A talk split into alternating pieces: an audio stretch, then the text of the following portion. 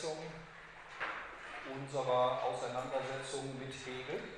Ähm, ich werde heute, wie schon angekündigt, weil es noch aussteht, etwas zur Klausur sagen, ganz kurz.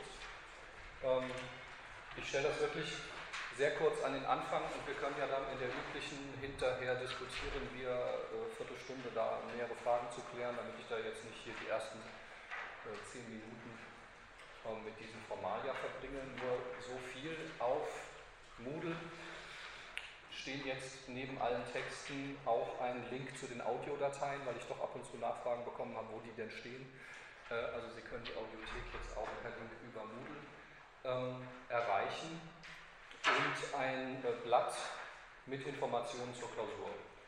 Ähm, auf diesem Blatt sehen Sie einerseits den ersten Termin, der ganz einfach der letzte Termin dieser Vorlesung ist, wie üblich. Ähm, ich habe die übrigen drei Termine eingereicht und muss sie noch bestätigt bekommen und Rolle bekommen und so weiter. Wenn die da sind, kommen die auch auf dieses Blatt. Also Sie werden auf der PDF alles finden, was Sie ähm, als Information zur Klausur brauchen. Ähm, zur Vorbereitung dienen einerseits die Folien der Vorlesung und die Audiomitschnitte, so wie es für Sie am besten passt, klar. Ähm, das gilt auch für Bachelor- oder Masterstudenten. Ähm, ich habe dazu obligatorische Lektüre gepackt, die ausschließlich Primärtexte sind. Also alles, was Sie an Sekundärtexten, weiterführenden Texten und so weiter auf Moodle haben, ist zu Ihrem persönlichen äh, Gebrauch ähm, gedacht, aber für die Klausur sind einfach einige Auszüge aus der Phänomenologie und der Abschnitt über die Philosophie der Skeptiker aus den Vorlesungen zur Geschichte der Philosophie. Lektüre, die ich voraussetze. Ähm, die Unterscheidung zwischen Bachelor und Master ist in der Lektüre ganz einfach, dass äh, die Masterleute noch einen Ausschnitt aus dem sechsten Kapitel der Phänomenologie zusätzlich haben. Ähm, ansonsten werde ich versuchen, die Klausuren natürlich auch entsprechend dem Niveau nach ähm, anzugleichen. Das ist ja schon ein großer Unterschied, ob man hier eine erste Begegnung mit Hegel hat oder äh, da schon länger mit befasst ist. Ähm, ich würde es gerne so organisieren, dass sich alle weiteren Informationen mit der Zeit genau auf dieser Datei ansammeln, auf diesem Blatt. Ich schreibe Ihnen das Datum immer mit rein, von welch, welche Version das ist. Ähm, gucken Sie dahin, ja, wenn Sie was wissen wollen. Wie gesagt, das Erste, was da noch dazu kommt, sind die übrigen drei Klausurtermine, die ja immer mit anstehen. So, ähm, wie gesagt, wir können gerne am Schluss nochmal drauf kommen und Fragen klären. Aber jetzt würde ich dann erstmal loslegen. Ähm, ich werde auch der Versuchung widerstehen, jetzt längere ähm, Exkurse erstmal zu halten, äh, die auf Rückfragen reagieren, die ich teilweise bekommen habe. Ähm, ich habe festgestellt, also oft muss man so ein bisschen gegen das Bild Hegel, der Totalitätsdenker, Hegel, der, der alles sozusagen im großen Geist aufhebt, Hegel, der im Grunde verkappte Dogmatiker, äh, an Argumentieren. Ich habe gemerkt, dass die Art, wie ich es jetzt hier präsentiert habe, plötzlich zu der Idee führte, Hegel war ein Relativist. Ja, ähm, ein, ein radikaler Historizist, ähm, der im Grunde alles gut findet, was jemals jemand gut gefunden hat, weil es eben jemals jemand gut gefunden hat. Ähm, das ist ein Argument, das muss aus dem Raum, ja, aber ähm, ich werde da jetzt nicht Folien drauf verwenden, ähm, sondern im Grunde heute einfach genau da anknüpfen, wo ich vor Ostern aufgehört habe. Das heißt, erstmal die Skeptizismuslinie weiterziehen, im Zweifelsfalle also den Relativismusverdacht noch stärker machen, um dann den Bogen zu bekommen, äh, da nochmal was zu sagen, warum das auch in der negativistischen Lesart es so ähm, zu lesen.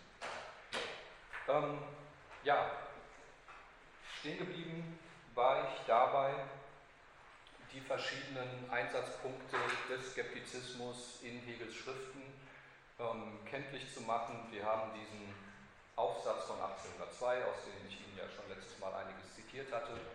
Sie haben diese beiden, ich sag mal, wichtigsten Marken ähm, in der Phänomenologie. Ähm, die Einleitung, die ja sozusagen den Fokus aufs Ganze bildet, und das Kapitel 4b. Und Sie haben die Vorlesung der Geschichte der Philosophie. Was uns jetzt heute weiter interessieren muss, weil es natürlich sehr wichtig für die, das grundlegende Verständnis dessen ist, was die Phänomenologie des Geistes eigentlich für ein Text ist, was in dem passiert, was in dem eigentlich dargestellt wird, was für eine merkwürdige äh, Organisation, Ablaufform der hat, ist dieses Zusammenspiel aus der, was ich genannt habe, operative Ebene und thematische Ebene des Buches. Das heißt, Sie haben eben einen Hegel, der auf der operativen Ebene in der Einleitung gültig für den ganzen Text den Skeptizismus in Anspruch nimmt. Sie haben aber zugleich einen Hegel, der im Kapitel 4b ähm, dann eine sehr scharfe Kritik, teilweise regelrecht sarkastische Kritik ähm, des antiken Skeptizismus liefert. Ähm, und das müssen wir zueinander ins Verhältnis setzen, weil das natürlich nicht einfach nur ähm, nebeneinander steht. Diese Ebenen müssen aber auch unterschieden werden, ähm, sonst kommt man ganz schnell dahin, sozusagen nur das eine oder das andere in den Vordergrund zu stellen. Ich habe Ihnen bei diesen Klausurtexten das komplette Kapitel 4, jetzt mal egal, ob Sie Bachelor- oder Masterstudent sind, äh, Studentin sind, ähm, reingestellt. Das Kapitel 4 der Phänomenologie hat in vielen Hinsichten einen Sondercharakter, einen, einen Spezialcharakter. Ähm, wenn Sie sich diese Einteilung angucken, Sie haben sinnliche Gewissheit, Wahrnehmung, Kraft und Verstand. Das sind die ersten drei Kapitel. Diese drei Kapitel sind sehr klar mit Erkenntnisfragen beschäftigt, mit epistemischen Fragen. Ähm, Sie haben im Kapitel 4 dann erstmals den Bruch zu praktischen Konstellationen, berühmteste Passagen des Buches überhaupt, der Kampf äh, auf Leben und Tod, Herrschaft und Knechtschaft. Das heißt, dieses Kapitel bildet einen gewissen Bruch, was jetzt ähm, die Möglichkeiten angeht, das als einen rein erkenntnistheoretischen Traktat zu lesen zum Beispiel. Sie haben kompositorisch gesehen ähm, das einzige Kapitel der Phänomenologie, das in zwei Teile geteilt ist. Ja, also das Geistkapitel hat die drei großen Abteilungen, Sittlichkeit, Bildung, Moralität, ja, und das äh, stimmt ja auch so ein bisschen mit unserem Bild der Hegelischen Dialektik überein, wo es sozusagen aus einer etwas unreflektierten Einheit erstmal in die Entzweiung geht und dann wieder auf einer anderen Ebene zurück ähm, in bestimmte Formen der, ich sag mal, Singularität und Individualität, wenn es in dieses Moralitätskapitel geht. Ähm, Kapitel 4 hat einfach zwei Teile. Und diese zwei Teile sind auch noch völlig unterschiedlich gelagert. Sie haben einerseits diese Darstellung des Kampfes auf Leben und Tod, ähm, der so etwas wie Hegels Konstitutionstheorie des Selbstbewusstseins beinhaltet, wenn man noch sagen wir, die einführenden Passagen des vierten Kapitels dazu nimmt. Und Sie haben dann plötzlich dieses, diesen Abschnitt B, Stoizismus, Skeptizismus, unglückliches Bewusstsein, ja, wo ähm, äh, antike Philosophenschulen plus Christentum irgendwie nicht weiter spezifiziert das heißt, äh, wenn irgendwo rauskommt, dass dieses Buch Work in Progress irgendwo abgebrochen, aber jetzt mal in die Welt gestellt ist, ähm, dann zeigt sich das im Grunde in solchen, in solchen ähm, harten Fügungen, ja, in der Komposition des Buches. Für mich ist das eine gute ähm, Gelegenheit, Ihnen einen zusammenhängenden Text zu geben, in dem sehr viel drin ist, nämlich einerseits ähm, die Seite Hegels, in der er seine Philosophie der Freiheit auch begründet, ja, im äh, Auftakt zum Selbstbewusstseinskapitel, diese ganze Gedanke, dass Freiheit nicht nur, wie schon Kant es gedacht hat, unbedingt vorausgesetzt werden muss, ohne dass man sie jetzt ontologisch irgendwie begründen könnte, sondern dass diese unbedingte Voraussetzung ihrerseits der Bewährung in praktischen Zusammenhängen bedarf, was man bei Kant nicht findet, was für Kant auch ein gefährlicher Gedanke wäre aus seiner Perspektive. Das haben sie in dieser ersten Hälfte des vierten Kapitels und in der anderen dann praktischerweise direkt den Ort, wo Hegel seine Kritik des Skeptizismus formuliert. So, ähm, ich werde heute, um Sie jetzt nicht mit äh, zu wenig Trümmern dastehen zu lassen, noch ein bisschen was zu genau dieser Konstellation sagen. Was bedeutet, dass der Rekurs auf Kant eher in die nächste Sitzung wandert, aber ich will jetzt hier nicht zu sehr springen. Deswegen ähm, erstmal, ja, erste Leitunterscheidung der Lektüre, das hatte ich letztes Mal hier schon an der Wand, ist die operative Aneignung versus die thematische Darstellung des antiken Skeptizismus. Die zweite Leitunterscheidung, die wir damit irgendwie verkoppeln müssen, ist erkenntniskritischer versus praktischer Skeptizismus. Ähm, das ist etwas, wo sich keine kanonische Redeweise durchgesetzt hat. Also es gibt jetzt nicht irgendwo ähm, den Punkt, wo man sagt, okay, das ist unser Verständnis davon, was praktischer Skeptizismus im Unterschied zu erkenntniskritischem äh, Skeptizismus sein könnte. Man kann das aber auch erstmal auf einem sehr elementaren Level angehen, indem man sich anguckt, wie die praktische Ausrichtung des antiken Skeptizismus eigentlich aussah. Und da ist es so, das betont Hegel auch in den beiden Texten, dem Jenaer Text und in den Vorlesungen, dass der Skeptizismus sich erstmal ähm, als guter Nachbar des Stoizismus und des Epikureismus der hellenistischen Schulen erweist, indem er erstens ganz klar praktische Ziele über theoretische Ziele stellt und die theoretischen Fragen nur um der praktischen Ziele willen behandelt. Dass er zweitens ein äh, Ideal verfolgt, das er jetzt Ataraxie nennt, äh, man kennt es auch als Apathie oder andere, in anderen Formen, ähm, ein Ideal der Seelenruhe, ähm, das von unseren heutigen Vorstellungen von ethischen Idealen relativ weit entfernt ist. Ähm, so, um das Ganze etwas zu rahmen, möchte ich Ihnen einen kleinen Text nur kurz erwähnen und vorstellen, den Hegel sozusagen als Seitentext zu diesem großen Jenaer Aufsatz von 1802 äh, geschrieben hat, um seine Haltung zu dem Ganzen auch etwas zu verdeutlichen. Einen Augenblick. Ähm, dieser Text ist, ähm, wie gesagt, im selben Jahr erschienen äh, im Kritischen Journal für Philosophie und heißt Ausbruch der Volksfreude über den endlichen Untergang der Philosophie. Ähm, darin geht es nicht direkt um Schulzes System der kritischen Philosophie, sondern um eine sehr lobende Kritik, Rezension von Schulzes System der kritischen Philosophie. Ähm, und Hegel steigt ein mit einem Zitat aus dieser Rezension. Es ist endlich einmal Zeit, dass den Philosophen die Decke weggenommen wird, die ihre Augen seit mehr als 2000 Jahren mit Finsternis bedeckt hat. Die Geduld geht nicht ins Unendliche und hat ihre bestimmten Grenzen. Wenn die Erwartung zu lange getäuscht wird, so bricht zuletzt unser Unwille umso lebhafter aus, le cri de la nation, je länger uns leere Worte und Versprechungen hingehalten haben. Die Philosophen haben schon lange die Erwartung des Publikums getäuscht. Sie haben schon lange einen ewigen Frieden unter sich durch eine allgemeingültige durch eine Philosophie ohne Namen versprochen. Und mit jedem Jahrhundert wird der Streit in der Philosophie größer, fast mit jedem Jahrzehnt gehen neue Systeme der Philosophie hervor, die alle miteinander im Widerspruch stehen und doch alle auf Allgemeingültigkeit Anspruch machen. Das ist sowas wie eine Schilderung der Ausgangssituation des Skeptizismus letztlich. Ja. Ähm, der, der Streit ist nicht zu beenden, ähm, das Feld ist eng, ständig kommt irgendwas Neues, was Anspruch auf Allgemeingültigkeit erhebt, aber die Enttäuschung, die aufrechte Enttäuschung, die in diesem Text steckt, ist natürlich von Kant verschuldet, weil das Versprechen, einen ewigen Frieden unter den streitenden metaphysischen Parteien zu stiften, ist Kritik der reinen Vernunft. Ja. Lange bevor Kant seinen berühmten Text über den ewigen Frieden verfasst hat, hat er in der Kritik der reinen Vernunft versprochen, ähm, mit seinem System, mit seiner Form von Prüfungs- Format mit seinem Gerichtshof der Vernunft den ewigen Frieden unter den streitenden Parteien zu stiften. Und irgendwie hat sich das immer noch nicht erfüllt. Ähm, Hegel schreibt dazu, es wird hier ein Verhältnis zwischen Philosophen und einem Publikum aufgestellt, wie zwischen einer Administration und dem Volke. Die Philosophen hätten das Amt der Seelsorge für die Vernunft des Volkes und die Pflicht auf sich, ihm eine konstitutionelle Philosophie zu machen und die Vernunft des Volkes zu verwalten, welches sich darüber auf seine Philosophen sollte verlassen und seine sonstigen Geschäfte danach betreiben können. Nach der Ansicht dieses Rezensenten hat das Publikum eine allgemeingültige Philosophie erwartet, die ihm gegeben werden sollte.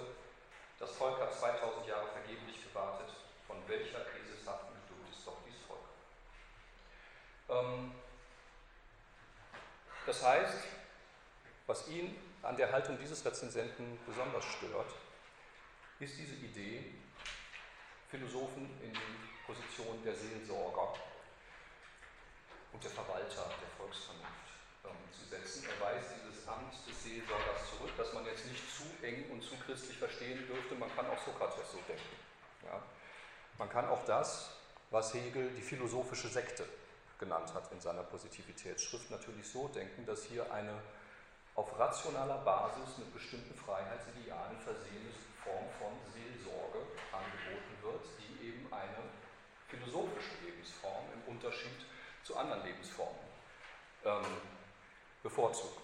Und das ist eine Perspektive, die gerade in, äh, im 20. Jahrhundert, in neuerer Zeit, ähm, stark auch auf die hellenistische Philosophie angewendet wurde. In Frankreich ist Pierre Hadot der berühmteste Vertreter, oder sagen wir nicht der berühmteste, sondern eigentlich der wichtigste. Foucault ist der berühmte, äh, der dann sozusagen diese Thesen ähm, in seine Form von Geschichtsschreibung eingebaut hat.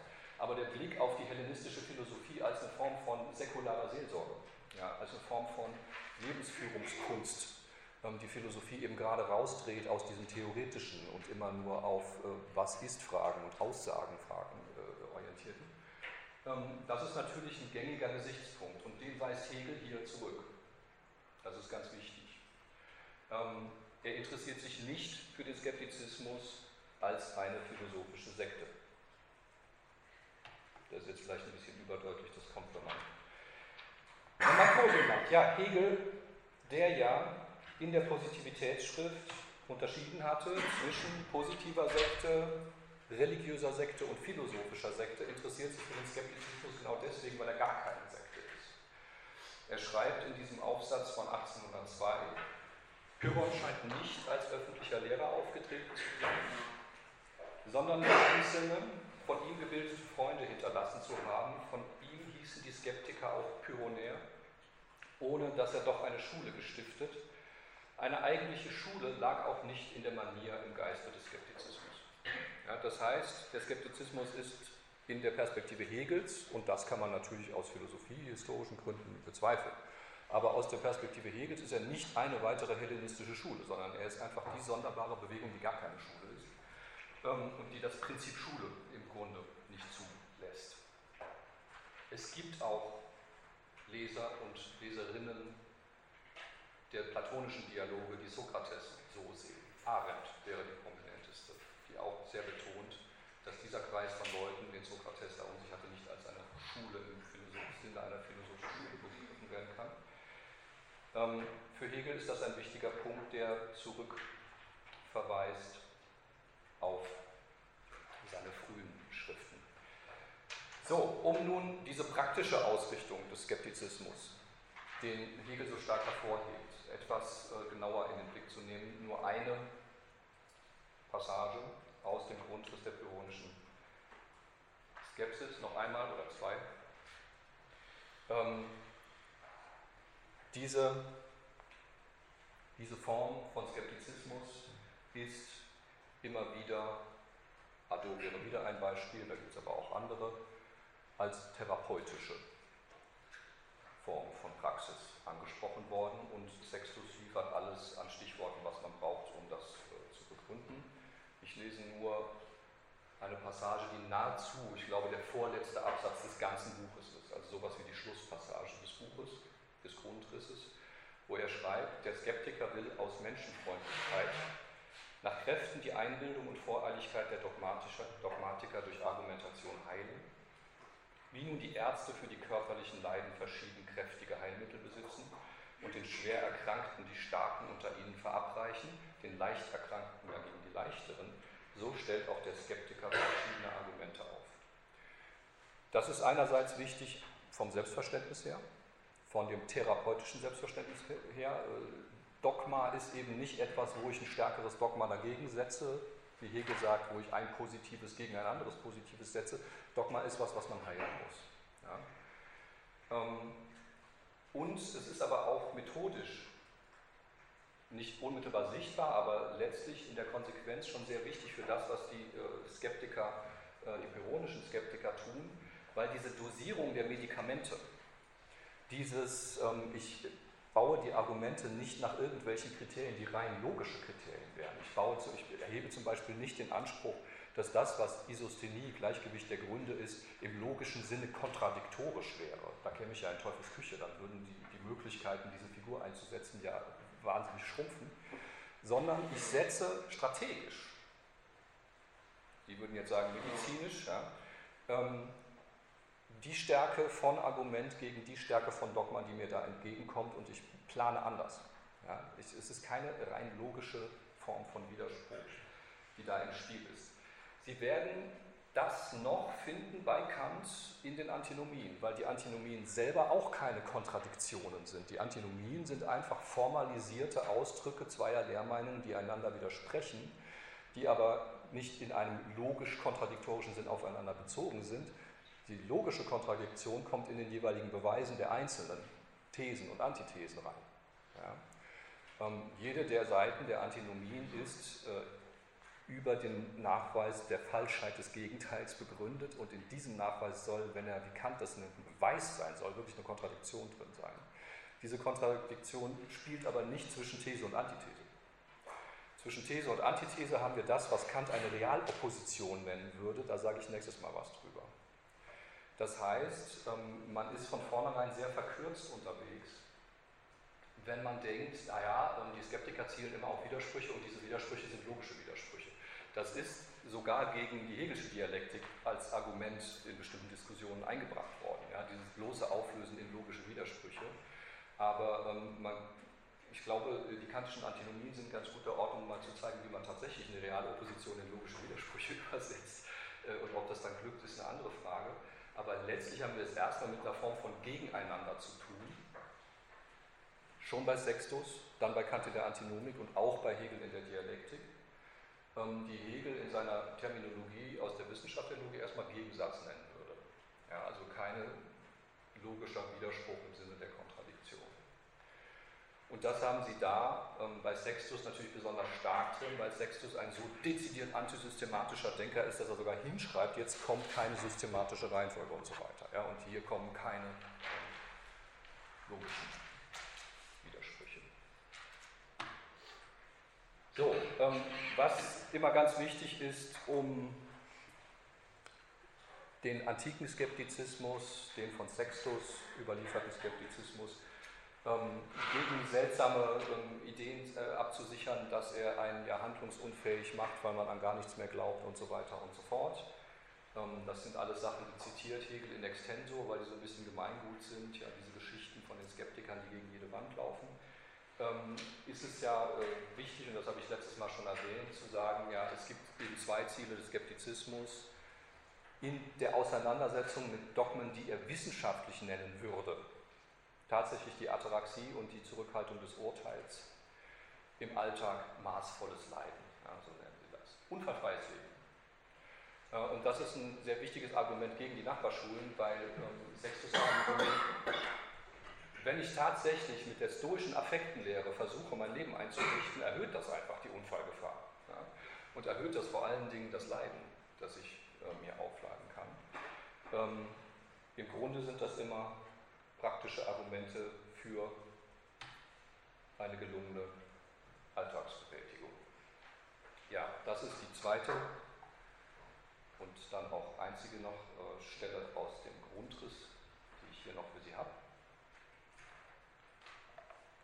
Wir halten uns also, schreibt Sextus, an die Erscheinungen und leben undogmatisch nach der alltäglichen Lebenserfahrung da wir gänzlich untätig nicht sein können. Darum geht es in der Ataraxie nicht. Ja, ich will nicht irgendwo ins Nirvana oder in eine Form von absolut kontemplativer Haltung. Ich will nicht in die Wüste. Ich bleibe genau da, wo ich bin. Ähm, wir können nicht untätig sein. Also leben wir nach den Erscheinungen und der alltäglichen Lebenserfahrung. Diese alltägliche Lebenserfahrung scheint mir vierteilig zu sein und teils aus Vorzeichnungen der Natur, teils aus Erlebniszwang, teils aus Überlieferung von Gesetzen und Sitten, teils aus Unterweisung in Techniken zu bestehen. Das heißt, auf der Seite, wo wir nicht streng die Epoche und die damit einhergehende Ataraxie anstreben können, weil es sich nicht um Diskussionen um wissenschaftliche Dogmen handelt,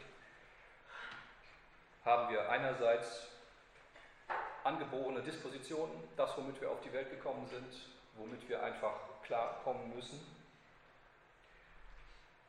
Erlebniszwang. Äh, Hossenfelder, der das hier übersetzt, ähm, setzt dieses, den Begriff des Zwangs um das Pathos. Ja? Dieses, den Widerfahrenescharakter, dieses Pathos, auf das sich äh, Sextus immer wieder bezieht, einzufangen. Das heißt, unabweisbare Erfahrungen, die ich nicht einfach nicht machen kann. Ich kann nicht einfach per Willen entscheiden, ich habe jetzt keinen Hunger. Also ich meine, es gibt Techniken, die einen da sehr weit bringen, aber der Skeptiker ist ja kein Virtuose, der sozusagen solche Dinge pflegen will, sondern er sagt, es ist unabweisbar. Überlieferung, die Kultur, in die man hineingeboren ist. Das heißt, diese gesamte, das Riesenset von Beispielen aus der zehnten Trope. In der Kultur machen sie es so, in der so, da darfst du den heiraten, da darfst du auf keinen Fall, da tätowierst du äh, dich da und dort, da wirst du eingesperrt, wenn du das tust und so weiter und so fort. Ähm, dienen nicht dazu zu sagen, ja und folglich ist ja irgendwie ziemlich egal, was man tut, sondern äh, tu das, was da üblich ist, wo du wohnst, ganz einfach. Und Techniken, erlernte Fähigkeiten. Ich kann keine fünf Tropen aufstellen, wenn ich nichts weiß. Ich weiß nicht, was ein Zirkel ist oder was ein Widerspruch ist oder was auch immer. So, ähm, das ist sozusagen diese ganz gelassene, alltagsorientierte Seite der praktischen Orientierung im Skeptizismus.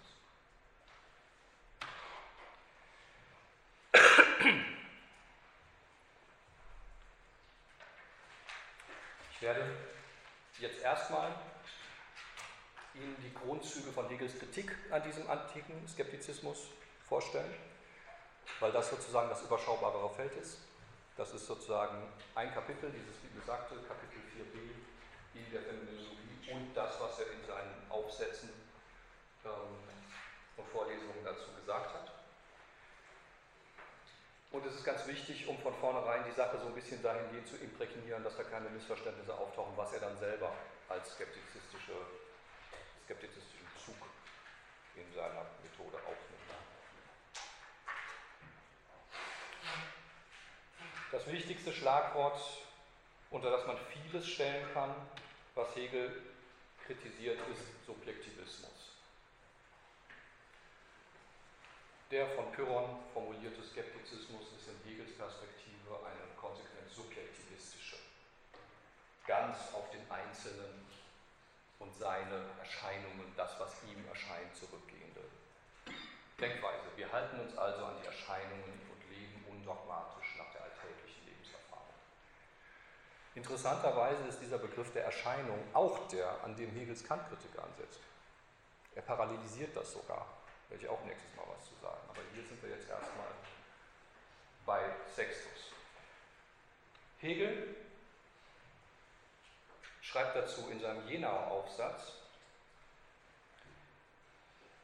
dass das offensichtlich eine Form von negativer Haltung ist, die er nicht für produktiv negativ hält. Ja?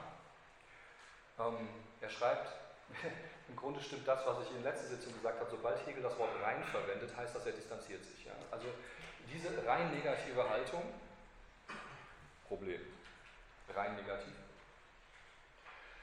die bloße Subjektivität und Scheinen bleiben will, hört eben damit auf, für das Wissen etwas zu sein. Wer fest an der Eitelkeit, dass es ihm so scheine, er es so meine, hängen bleibt, seine Aussprüche durchaus für kein objektives des Denkens und des Urteilens ausgegeben wissen will, den muss man dabei lassen.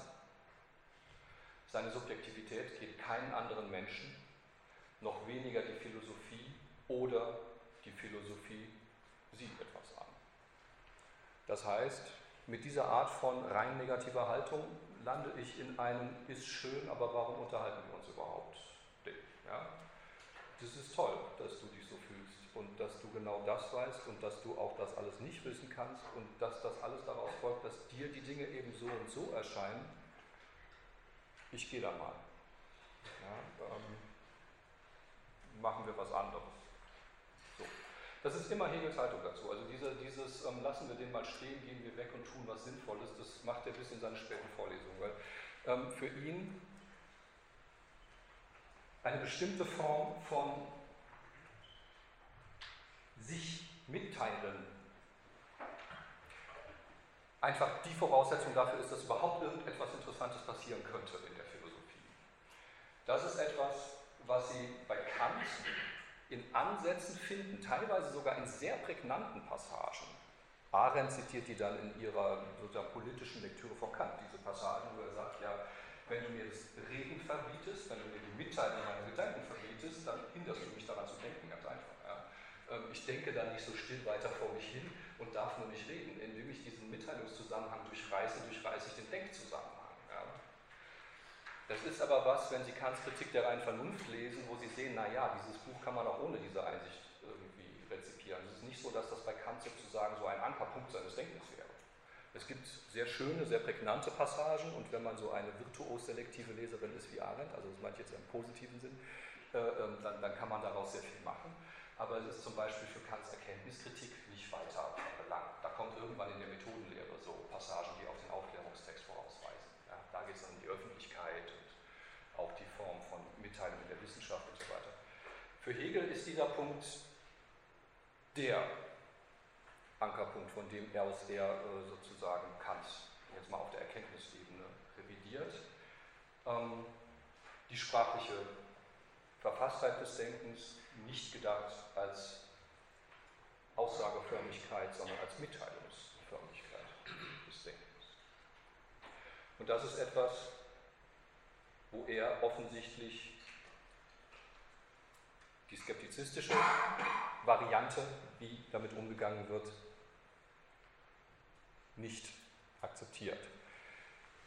Ich hatte ja letztes Mal erwähnt, Sextus äh, geht schon direkt am Anfang darauf an, aus, dass, dass, dass ähm, der Skeptiker eben nicht mehr reden kann, wie so einer, der Aussagen über Sachen macht.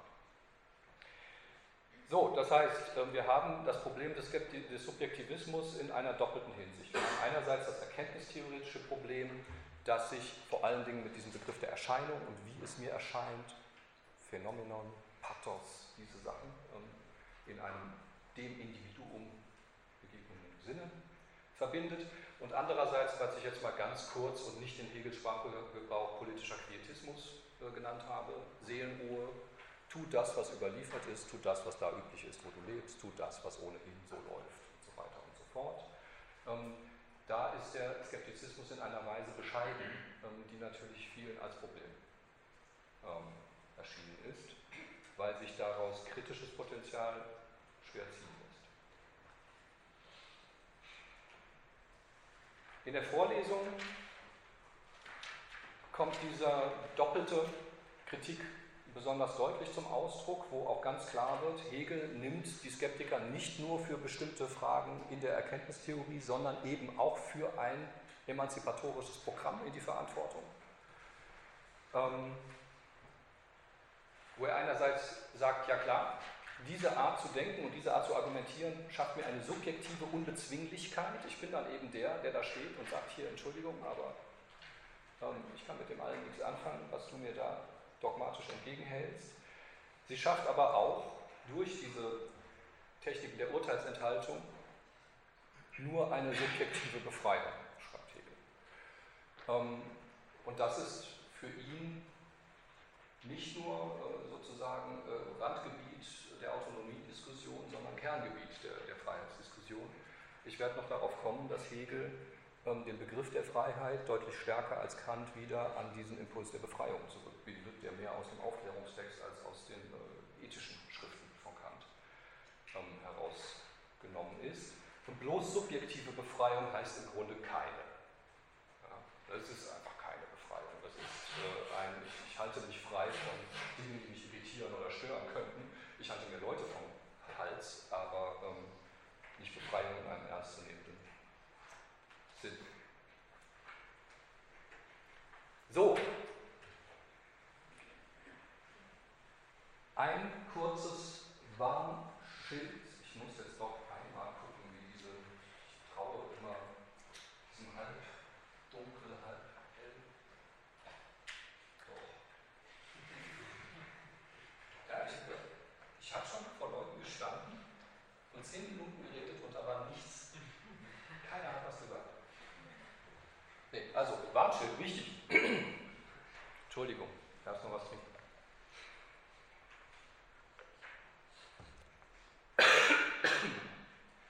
Man kann sagen und muss sagen, dass Hegel den antiken Skeptizismus sowohl auf der erkenntnistheoretischen als auch auf einer, ich nenne das mal, emanzipatorischen Ebene ähm, kritisiert, weil beide in einem klaren Subjektivismus landen.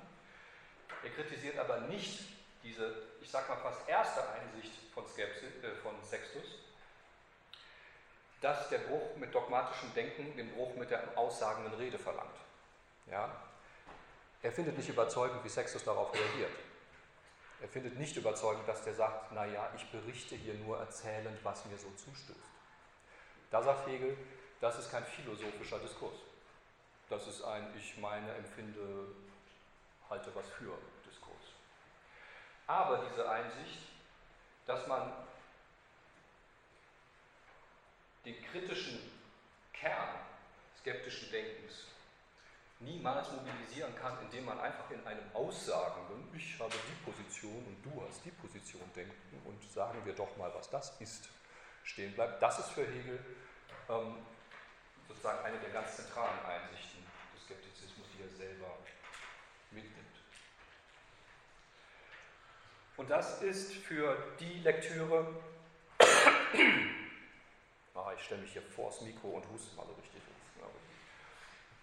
das ist für die Lektüre der Phänomenologie, die sehr auszugsweise Lektüre der Phänomenologie, die ich jetzt hier äh, Ihnen äh, vorschlagen möchte, deswegen wichtig, weil Hegel ein sehr ausgeprägtes, sehr regelmäßig gebrauchtes operatives Vokabular hat, in dem es ständig darum geht, Sprechakte, die keine Aussageakte sind, zu bezeichnen.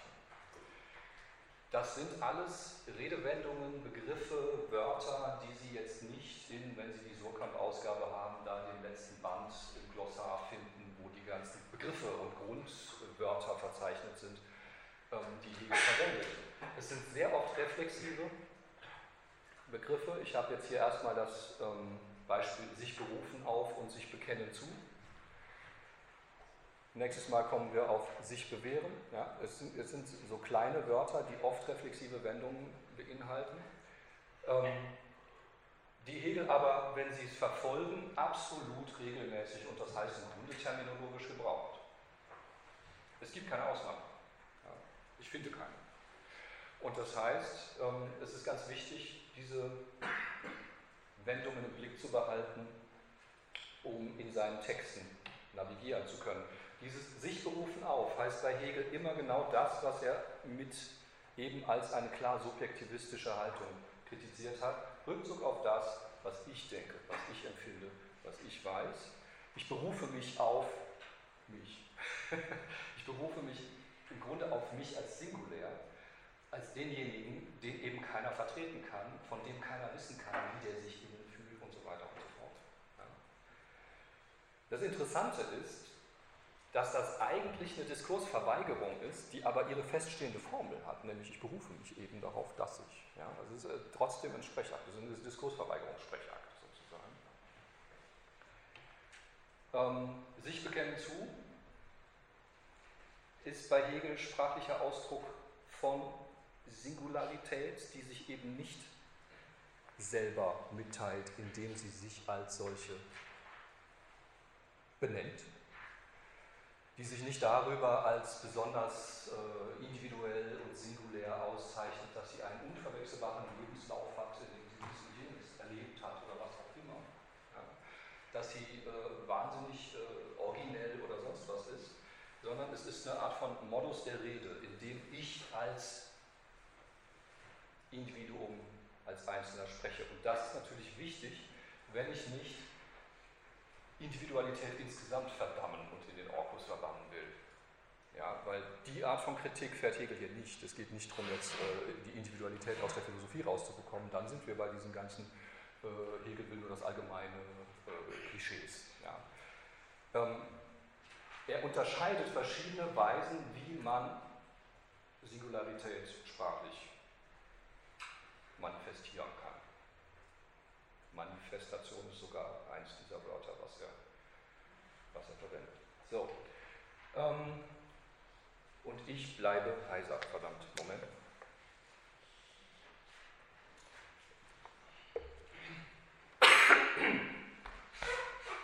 Sonst muss es halt heiser gehen. So.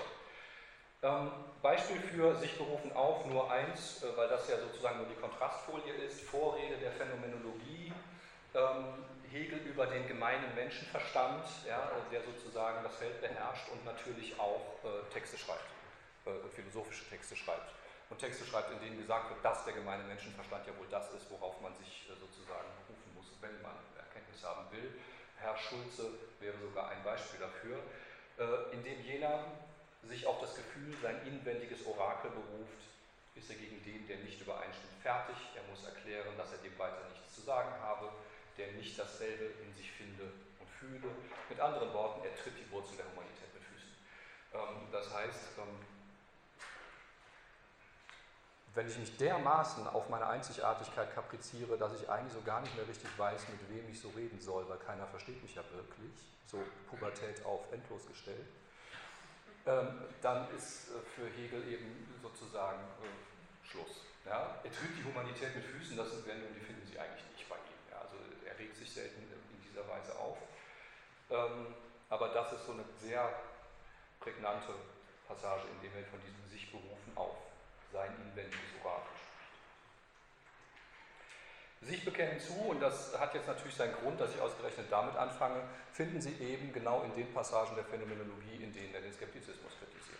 Ja, da ähm, verwendet er das, ähm, um eine bestimmte Haltung, eine bestimmte Sprechhaltung ähm, des Skeptikers zu markieren.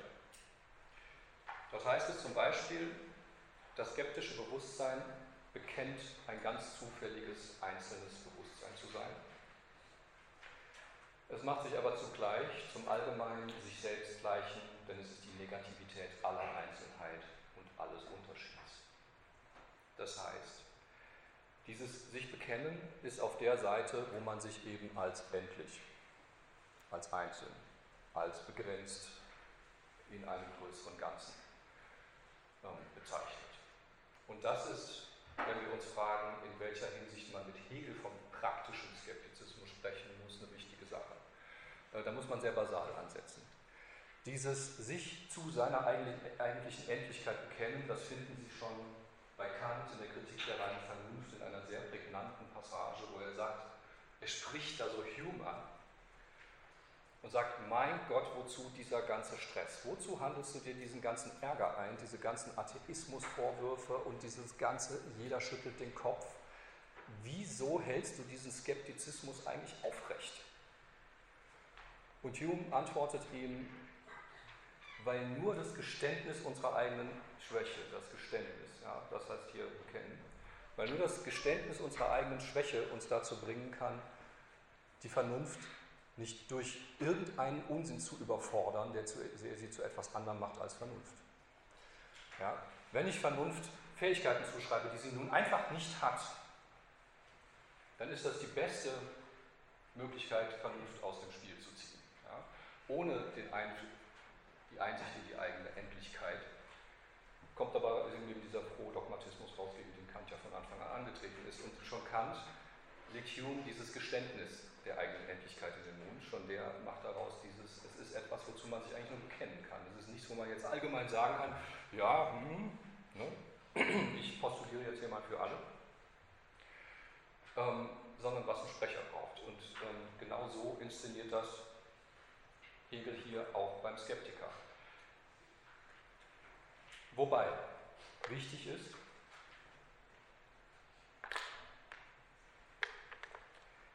dass er das sofort in so einem aber zugleich organisiert.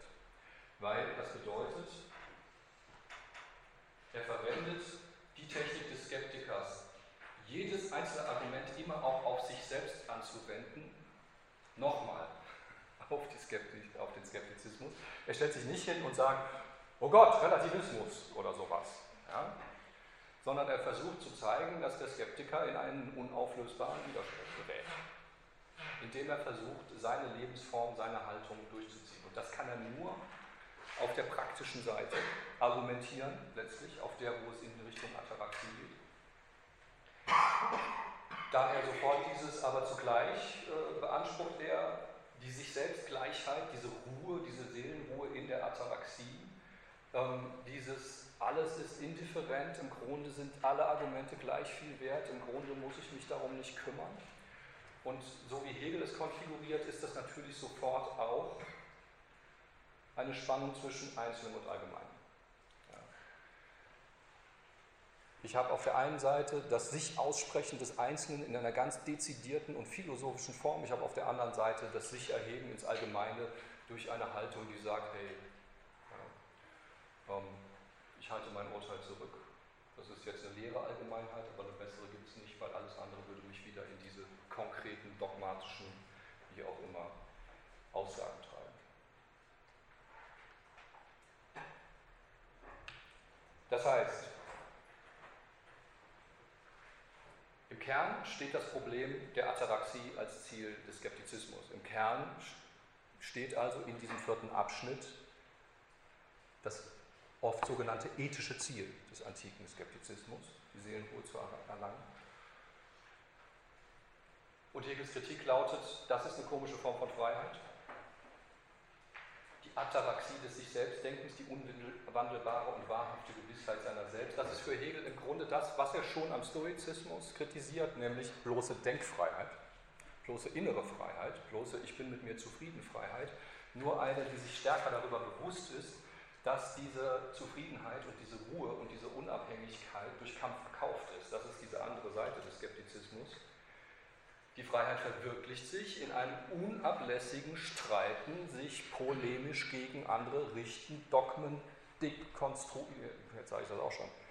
Das hat sich so durchgesetzt in der Literatur beim Skeptizismus von dekonstruieren zu sprechen. Man kann einfach destruieren sagen, ja? also äh, Dogmen äh, zerstören. Ähm, das heißt, ich habe einfach eine Inkonsistenz im ethischen Programm. Ja, ich habe eine Ruhe, die dadurch erreicht werden soll, dass ich nicht die Klappe halten kann und ständig neu polemisieren muss und immer wieder neue Feinde habe, gegen die ich zeigen muss, dass dieser Grundriss ist lang. Ja, der Grundriss ist lang, weil er sehr, sehr viel durchgeht, sehr viele Argumente durchgeht und Gängiges sozusagen aufnimmt, wogegen man so und so argumentieren kann. Das heißt, die Seelenruhe bleibt ein Produkt absoluter Unruhe, ständiger unablässiger, immer weiter arbeitender, destruktiver Tätigkeit. Und das ist für Hegel der Punkt, den der antike Skeptizismus nicht bewältigt bekommt.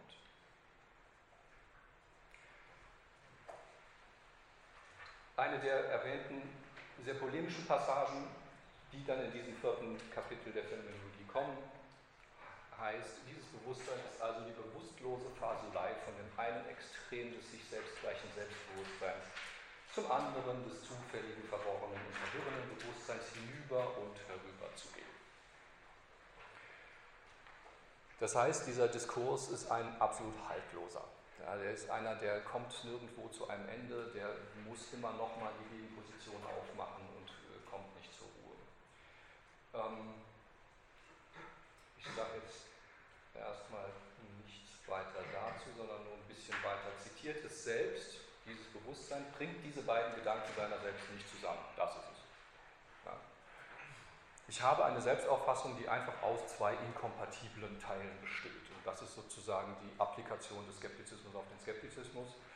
Ähm, es bringt diese beiden Gedanken der absoluten und auch mit großer Werbe behaupteten Einzelheit und Individualität mit dem Anspruch auf diese allgemeine, absolute Ruhe, die daraus folgen soll, nicht zusammen. Es erkennt seine Freiheit einmal als Erhebung über alle Verwirrung und alle Zufälligkeit des Daseins und bekennt sich ebenso das andere Mal wieder als Zurückfallen in die Unwesentlichkeit und als Herumtreiben in ihr. Auch hier haben wir wieder dieses, ähm, dieses Bekenntnis auf der singulären Seite ähm, ich habe etwas, was zerfällt, was in zwei Teile zerfällt.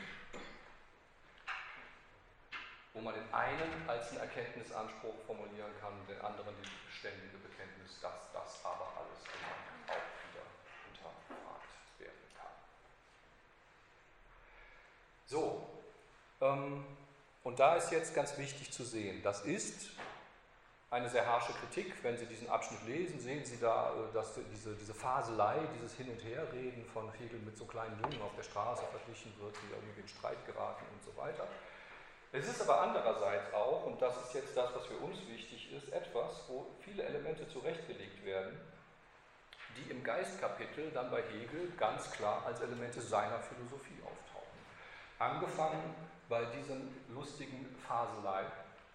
Ähm, diesen Begriff wird er später verwenden im Bildungsabschnitt des Geistkapitels, dort, wo er das aufgeklärte Bewusstsein das eine Distanziertheit zu vorgegebenen Positionen hat und dazu in der Lage ist, so die Aspektabhängigkeit von Urteilen zu erkennen und immer nochmal die Position zu wechseln. Das er ähm, illustriert, sehr berühmt, äh, mit Diderots Text Rameaus Neffe. Ja. Da ähm, fügt er in Goethes deutsche Übersetzung dieses Textes diesen Begriff der Faselei ein, der ist von Hegel, ja, ähm, um zu zeigen, diese Form von Entzweiung, durch die man hindurch muss, wenn man zu einer sich wirklich artikuliert äußernden Form von Individualität kommen kann, ist halt ein Diskurs des sich Entzweiens, sich Widersprechens, ständig die Position wechseln, das ist Phaselein. Das heißt, es ist schon, äh, wenn man es von hinten her liest, gar nicht nur Kritik, was da drin steckt, von unserem alltäglichen Sprachgebrauch her natürlich. Ähm, dasselbe gilt noch viel stärker für dieses Bekenntnis, weil wenn Sie ähm, mal darauf achten, ist im Geistkapitel in jedem dieser drei großen Teile, die es hat, immer von starken Bekenntnisszenen die Rede, die sehr unterschiedlich gebaut sind. Das heißt, der, die, die, die, sprachliche Haltung des sich im Modus des Bekenntnisses äußern, sonst würde ich Ihnen jetzt hier nicht kleine rote Rähmchen um so einzelne Wörter malen, ist für den Gesamtaufbau und für die Sprachphilosophie des Buches, für diesen Versuch, Sprache ganz konsequent von der Mitteilung her zu denken, extrem wichtig. Wir haben also in dieser Kritik so ein schon Zurechtlegen von Elementen, die dann für Hegels eigene Durchführung seines sich vollbringenden Skeptizismus von Bedeutung sein werden. Was er natürlich einlösen muss, ist die Loslösung von dem, was er diesen leeren Subjektivismus nennt. Das ist ähm, auf jeden Fall das Programm und das gestaltet sich natürlich extrem unterschiedlich, wenn man es auf der Ebene der Erkenntnis und wenn man es auf der Ebene eines emanzipatorischen Programms denkt. Er muss es aber auf beiden Ebenen einlösen, sonst ist seine Kritik am Skeptizismus nicht, äh, sagen wir mal, überzeugend, ehrlich, mit Rückhalt versehen. So, wir bewegen uns heute stark in dem, ähm, wie, mit welchen Werkzeugen, aus welchem Winkel gehe ich an die Phänomenologie ran, äh, Thema. Ich hatte ja gesagt, zwei Leitunterscheidungen, mit denen wir immer zu tun haben. Operative Ebene, thematische Ebene des Buches, erkenntniskritischer Skeptizismus, praktischer Skeptizismus. Jetzt ist das meiner Kenntnis nach beste Buch über Hegels Auseinandersetzung mit dem antiken Skeptizismus, Dietmar Heidemanns Buch Der Begriff des Skeptizismus, das ich Ihnen auch in zwei Kapiteln auf Moodle zur Verfügung gestellt habe, ja, das ich auch jedem zur Lektüre empfehle. Ähm, Heidemann hat aber eine, ich sag mal, Lektürestrategie, die stark von der hier präsentierten abweicht. Deswegen muss ich da einmal klar machen, wo das abweicht ähm, und wo ich sozusagen einen anderen Einsatzpunkt finde. Heidemann sagt ganz einfach, der antike Skeptizismus, der auf der thematischen Ebene der Phänomenologie kritisiert wird, ist praktischer Skeptizismus. Das heißt, Hegel ist ein Kritiker des praktischen Skeptizismus. Und praktisch heißt dann, naja, eben diese Art und Weise nach einem unfallfreien Alltag und nach Ataraxie zu streben. Der sich vollbringende Skeptizismus auf der operativen Ebene des Buches ist nach Heidemann erkenntniskritischer Skeptizismus. Das heißt, Hegel distanziert eine bestimmte Form von antiker Skepsis, die stark ethische Ziele verfolgt, um selber ein erkenntniskritisches Programm durchzuführen, das zum absoluten Wissen führt. Das ein epistemisches Programm ist. Und Heidemann macht das vollkommen transparent als Entscheidung deutlich. Ja, der sagt nicht, so ist das, der sagt, so lese ich das jetzt weil ich auf diese Weise die für mich besten Ergebnisse dabei rausbekomme. Was natürlich dagegen spricht, ist die eben schon erwähnte Tatsache, dass man in der Phänomenologie sehr schwer die erkenntniskritischen von den praktischen Teilen sondern kann. Das ist ja gerade eine der Pointen Hegels gegenüber Kant, der so schön Systemteile hat und einzelne Bücher schreiben kann über praktische Philosophie und über Erkenntnisfragen. Das ist bei Hegel nicht mehr möglich. Das heißt, darüber muss ich hinwegsehen, das muss ich ausblenden, beiseite tun, um sozusagen diese These durchziehen zu können. Ach ja, da hatte ich es nochmal. So. Ähm, entschuldigen Sie meine mangelnden grafischen Fähigkeiten, was jetzt irgendwie äh, PowerPoint angeht. Erstmal vom Grundsatz her ist diese schöne Ebenenteilung für die Lektüre, die hier vorgeschlagen wird, einfach nicht sinnvoll. Ja? Also wenn man Hegel als einen Fortsetzer Kants liest und wenn man ihn als einen, jemanden liest, der dieses ganze Programm radikalisiert und wenn man sieht, wie er den Skeptizismus auch immer schon auf diesen beiden Ebenen im Blick hat und kritisiert, ist es einfach nicht sinnvoll, den Ausdruck praktischer Skeptizismus für eine sehr, sehr spezifische Art des pyrrhonischen antiken Skeptizismus zu reservieren. Deswegen schlage ich vor, Hegels sich vollbringenden Skeptizismus ebenfalls als einen ganz klar praktisch orientierten äh, zu lesen, aber in einer anderen Weise, als man das sowohl von Sextus als auch von Kant hätte tun könnte, weil man bei Sextus und bei Kant auf sehr, sehr verschiedene Art und mit einem riesigen zeitlichen Abstand dazwischen sagen kann, beide konzentrieren das Praktische sehr stark auf das Ethische und das ist bei Hegel nicht der Fall. Hegel ist jemand, der nach der Französischen Revolution anfängt zu schreiben. Kant ist einer, der immer so ein bisschen als die philosophische Begleitung dessen, was sich in der Französischen Revolution dann politisch Bahn gebrochen hat, gelesen wird. Er ist ja auch ein sehr enthusiastischer Zeuge dieser äh, Revolution gewesen, aber er hat seine wichtigsten Werke natürlich davor geschrieben. Er kann dieses Datum nicht als irgendein philosophisch wichtiges Datum äh, in seinen Hauptschriften berücksichtigt haben, weil sie ganz einfach davor waren.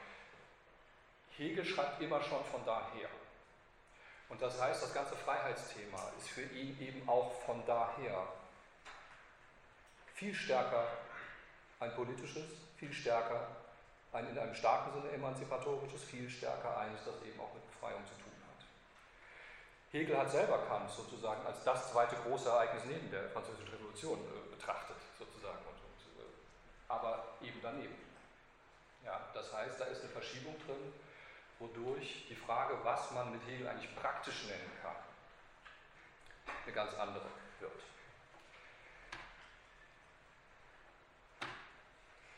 Ich mache das mal mit äh, einem Kant-Zitat deutlich, äh, dass man bei Kant aber aus dem Kontext brechen muss, um das so verwenden zu können, nämlich praktisch ist alles, was durch Freiheit möglich ist. Äh, man kann sagen, ähm, Hegel hat versucht, diesen kantischen Satz beim Wort zu nehmen und äh, eine Form von praktischer Philosophie zu formulieren, die dem natürlich entspricht. Bei Kant kommt ein Absatz später, ja, und das Praktische ist eben das Moralische. Äh, das ist die, Linie, die Hegel kappt. Ähm, aber um es kurz zu machen, nur einmal auch richtig deutlich hier hingestellt zu haben, falls jemand nebenher die Literatur auch liest. Ähm, meine These wäre, dass Hegel selber eine Form von praktischen Skeptizismus entwickelt. So.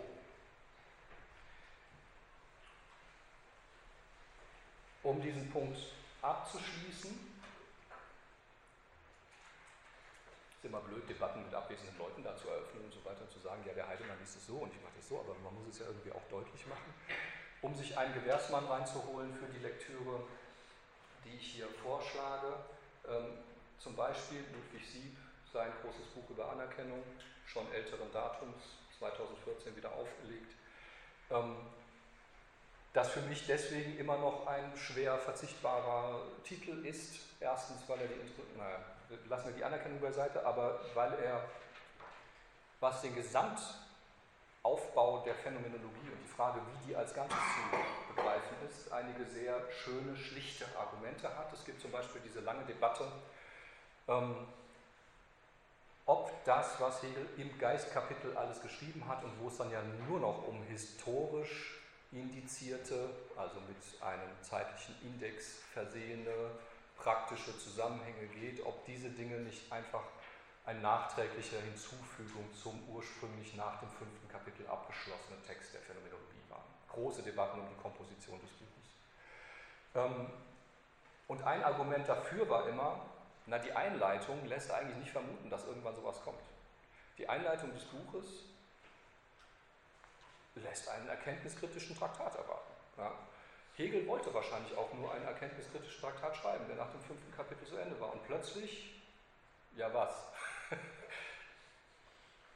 Reitet es ihn irgendwie, ja, und äh, er schreibt dann noch ähm, das längste Kapitel des Buches und eins über Religion und eins über das absolute Wissen. Ja, es ist ähm, eine seltsame Debatte.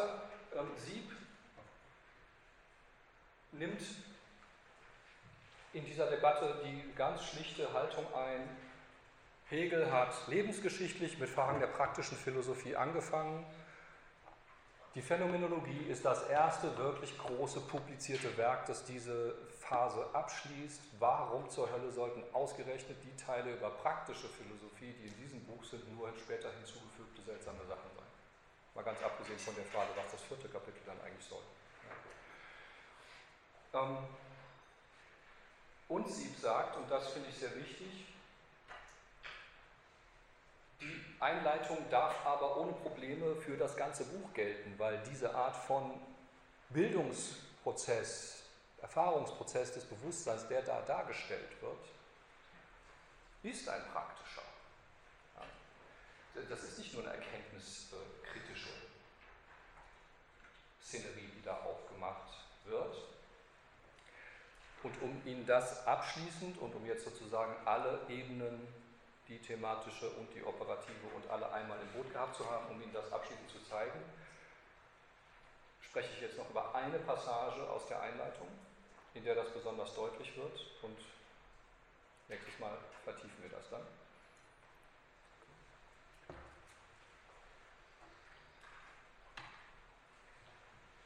Nie wieder Sommersemester ohne Fenster, ich muss das nicht Gut, noch zehn Minuten. Also, Exposition des sich verbringenden Skeptizismus. Diese Wendung fällt in der Einleitung des Buches. Daher ist die für uns auch hier ein Grundtext. Ja. Und ich picke jetzt tatsächlich nur mitten raus eine Passage, weil es nur darum geht, einmal zu zeigen, was man eigentlich meinen könnte, wenn man sagt, ja okay, diese Einleitung ist für das ganze Buch zuständig und äh, nimmt schon vorweg und so weiter. Ähm, und das ist eine Passage, in der Hegel eine Konstellation aufnimmt, über die wir hier schon gesprochen haben, nämlich den Kampf der Aufklärung mit der Religion. Ja, Im Grunde das Thema seiner frühen Schriften. Also eigentlich war ja nur die Religion aus der Sicht des Aufklärers sein Thema. Plötzlich merkte er, dass er vielleicht mal über seine eigene Position nachdenken sollte und fing dann an, diese Sachen neu zu schreiben. Und genau dieser Clash, sage ich mal, zwischen zwei dogmatischen Systemen, nämlich Aufklärung und Religion, christliche Religion, ähm, taucht in der Einleitung der Phänomenologie wieder auf. Festgemacht an dieser Einstellung, aufgeklärt zu sein, bedeutet, sich nicht autoritär irgendwie reinreden zu lassen, sondern nur seinen eigenen Überzeugungen zu folgen und so weiter und so fort. Und da schreibt Hegel, der eigenen Überzeugung folgen ist allerdings mehr als sich der Autorität ergeben, zugestanden. Aber durch die Verkehrung des Dafürhaltens aus Autorität in Dafürhalten aus eigener Überzeugung ist nicht notwendig der Inhalt desselben geändert und an die Stelle des Irrtums Wahrheit getreten. Das ist natürlich eine ganz klassische Isostheniefigur. Ich äh, verkehre einen Geltungsanspruch, Autoritätsanspruch, eine Überzeugung in eine andere und Autorität heißt die Überzeugung eben dann, wenn sie vom anderen kommt. Also meins ist die Überzeugung, Autorität ist die, die vom anderen kommt. Auf die Autorität anderer oder aus eigener Überzeugung im System des Meinens und des Vorurteils zu stecken, unterscheidet sich voneinander allein durch die Eitelkeit, welche der letzteren Weise beiwohnt. Da haben Sie den Begriff der Eitelkeit wieder in derselben Fassung, wie Sie es auch in der Skeptizismuskritik haben. Eitelkeit heißt bei äh, Hegel nie, ich stehe vorm Spiegel und finde mich toll, äh, sondern radikal individualistisches Denken. Ja. Eitel ist derjenige, der denkt, er braucht nichts anderes und der sich sozusagen auf die eigenste Eigenheit, das Innere, ähm, verstanden. So, das heißt, wir haben hier eine Stelle, die Hegels Transformation des Aufklärungsprogramms adressiert, wo er sagt, Aufklärung ja, die Französische Revolution als Ausgangsdatum, das haben Autoren aller politischen Spektren von Lukács bis Ritter immer wieder betont. Ich glaube, das kann man als Gesetz betrachten. Aber eben nicht Aufklärung in dem Sinne, dass man sich jetzt sozusagen äh, zu einer neuen Schule, zu einem neuen, zu einer neuen positiven Sekte, zu einem neuen Dogma bekennt. Und dann fährt er fort, der sich auf den ganzen Umfang des erscheinenden Bewusstseins richtende Skeptizismus macht dagegen den Geist erst geschickt zu prüfen, was Wahrheit ist, indem er eine Verzweiflung an den sogenannten natürlichen Vorstellungen, Gedanken und Meinungen zustande bringt, welche es gleichgültig ist, eigene oder fremde zu nennen. Das ist frontal gegen Kants Aufklärungstext. Ja, diese Zurückweisung der Leitung durch andere kontert Hegel mit dem, es ist völlig egal, ob die anderen oder ich Unrecht haben. Ja, also ob, ob, die anderen oder ich dogmatisch äh, irgendwelche Dinge erheben. Einfach nur die Leitung durch andere zurückweisen im, äh, im, im, im, im Namen einer Philosophie des eigenen, der eigenen Leitung durch sich selbst, droht leider Gottes noch in eine dumme Position äh, um sich umzuschlagen welche es gleichgültig ist, eigene oder fremde zu nennen und mit welchen das Bewusstsein, das geradezu ans Prüfen geht, noch erfüllt und behaftet, dadurch aber in der Tat dessen unfähig ist, was es unternehmen will. Das heißt, Hegel adressiert hier die Möglichkeit eines Skeptizismus, der sich auf den vollen Umfang des, wie er nennt, erscheinenden Bewusstseins richtet. Und das ist etwas, was wir beim nächsten Mal näher in den Blick nehmen müssen, weil das ist ein völlig anderer Gebrauch des Begriffs Erscheinen als in seiner Kritik des Subjektivismus im Skeptizismus. Wenn er sagt, das Problem bei den Skeptikern ist, dass sie bloß an den Erscheinungen hängen, dann heißt das, sie hängen an ihren persönlichen, individuellen Eindrücken, Empfindungen und berufen sich darauf, dass nur sie das so empfinden. Wenn er hier vom erscheinenden Bewusstsein spricht, setzt er da ja schon so ein seltsames Abstraktum rein, wo man sich fragt, wie soll das denn erscheinen? Äh, was, was kann das denn heißen, das Bewusstsein erscheint. Und das ist natürlich eine zentrale Frage, wenn ich ein ganzes Buch Phänomenologie des Geistes nenne. Das Bewusstsein muss erscheinen. Ich habe äh, ganz am Anfang mal gesagt, eigentlich ist ein, der Grundsatz, auf den man Hegels äh, Philosophie in diesem Punkt zurückführen kann, und das heißt in ihrem Zentrum zurückführen kann, dieser Satz aus der Wesenslogik, das Wesen muss erscheinen. Und das ist genau das, weswegen man sich mitteilen muss nach Hegel, wenn man überhaupt in irgendeine Form von Wahrheitsfrage reinkommen kann das ist dann eben sprachliches Erscheinen. Aber es ist eine völlig andere Form, das Erscheinen zu denken. Hegel spricht auch sehr theatralisch auch von Auftreten, das Auftreten des Bewusstseins, der Wissenschaft in, ihrem, äh, in ihrer Entwicklung, als wenn man von Erscheinungen, von Gegenständen spricht, die mir als ein Bewusstsein und so weiter erscheinen. Das ist sozusagen der Schritt raus aus dieser Subjekt-Objekt-Diade, wo mir was erscheint, hin zu der Idee, ähm, dass solche Dinge wie Selbstbewusstsein, Unabhängigkeit, Freiheit und so weiter, auch Freiheit zu Kants großen Entsetzen wäre das gewesen, erscheinen müssen und sich erfahrbar machen müssen. Wenn man rauskommen will aus diesem Dogmatismus, wo der eine die Überzeugung gegen die Autorität des anderen wendet, so. Ich glaube, das genügt. Ja, ich habe, wie gesagt, die Auseinandersetzung mit Kant ein bisschen weiter aufgeschoben, weil ich Ihnen dieses Viereck, sage ich mal, das dadurch zustande kommt, dass man sagt, es gibt eine thematische, eine operative Ebene des Buches, es gibt einen praktischen, einen erkenntniskritischen Skeptizismus. Dieses Quadrat wollte ich Ihnen einmal schon mal so hinstellen, ja, um zu sehen, in welchem, auf welchem Feld ähm, wir uns bewegen. Und ähm, da ich jetzt Heidemanns äh, Perspektive am Anfang ähm, zurückgewiesen habe für meinen Ansatz erstmal noch ein Punkt, ähm, wo ich ihm vollkommen zustimme und wo man aus ihm auch ähm, sehr viel ziehen kann. Er thematisiert genau diese Stelle der Einleitung als einen klassischen Fall von Isosthenie im Sinne des Pyrrhonismus. Das heißt, er sagt auch, Hegel hat nicht eine seltsame Form von Skeptizismus, die eigentlich nur ein Antiskeptizismus ist, die eigentlich nur versucht, skeptische Positionen zu integrieren, damit sie sie widerlegen kann. Das hat Descartes auch schon gemacht. Ja. Sondern er integriert tatsächlich auf eine ähm, bis dahin ziemlich seltene Art und Weise genau diese antiken Figuren, Isosthenia, ähm, an den Punkten, wo er seine eigene Methode expliziert hat. So. Ähm, ja, bis dahin und bei Fragen natürlich.